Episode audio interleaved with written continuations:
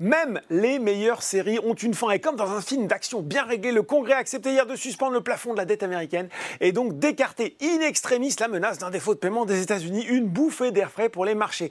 D'autant que tout le monde trouve son compte dans la statistique importante du jour, celle de l'emploi américain. Alors on a 339 000 postes qui ont été créés en mai, alors que le consensus Reuters en prévoyait 190 000. Mais finalement, c'est à peine plus que le niveau révisé d'avril, tandis que le taux de chômage est lui remonté de 3,7% après 3,4% le mois précédent. En outre, la croissance du salaire horaire moyen, elle a ralenti à 0,3% en mai, après plus 0,5% en avril. De quoi finalement peut-être motiver la fête pour un statu quo sur les taux lors de la prochaine réunion des 13 et 14 juin. Résultat, le CAC 40 finit la journée à plus 1,87% vers les 7271 points et 3,4 milliards d'euros échangés. Il recule, bah oui, tout de même de 0,66% sur la semaine.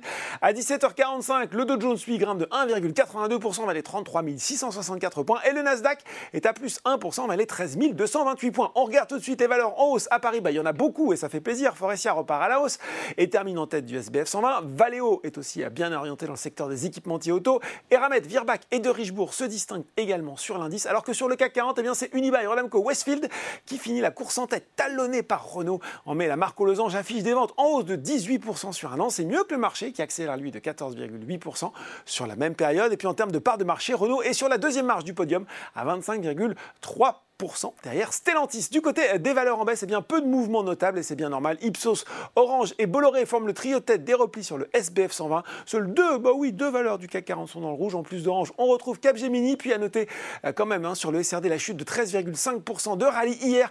Barclays a réduit son objectif de cours de 3 euros à 0,10 euros. Voilà, c'est tout pour ce soir. En attendant, n'oubliez pas tout le reste de l'actu éco et finance et sur Boursorama. Un très bon week-end.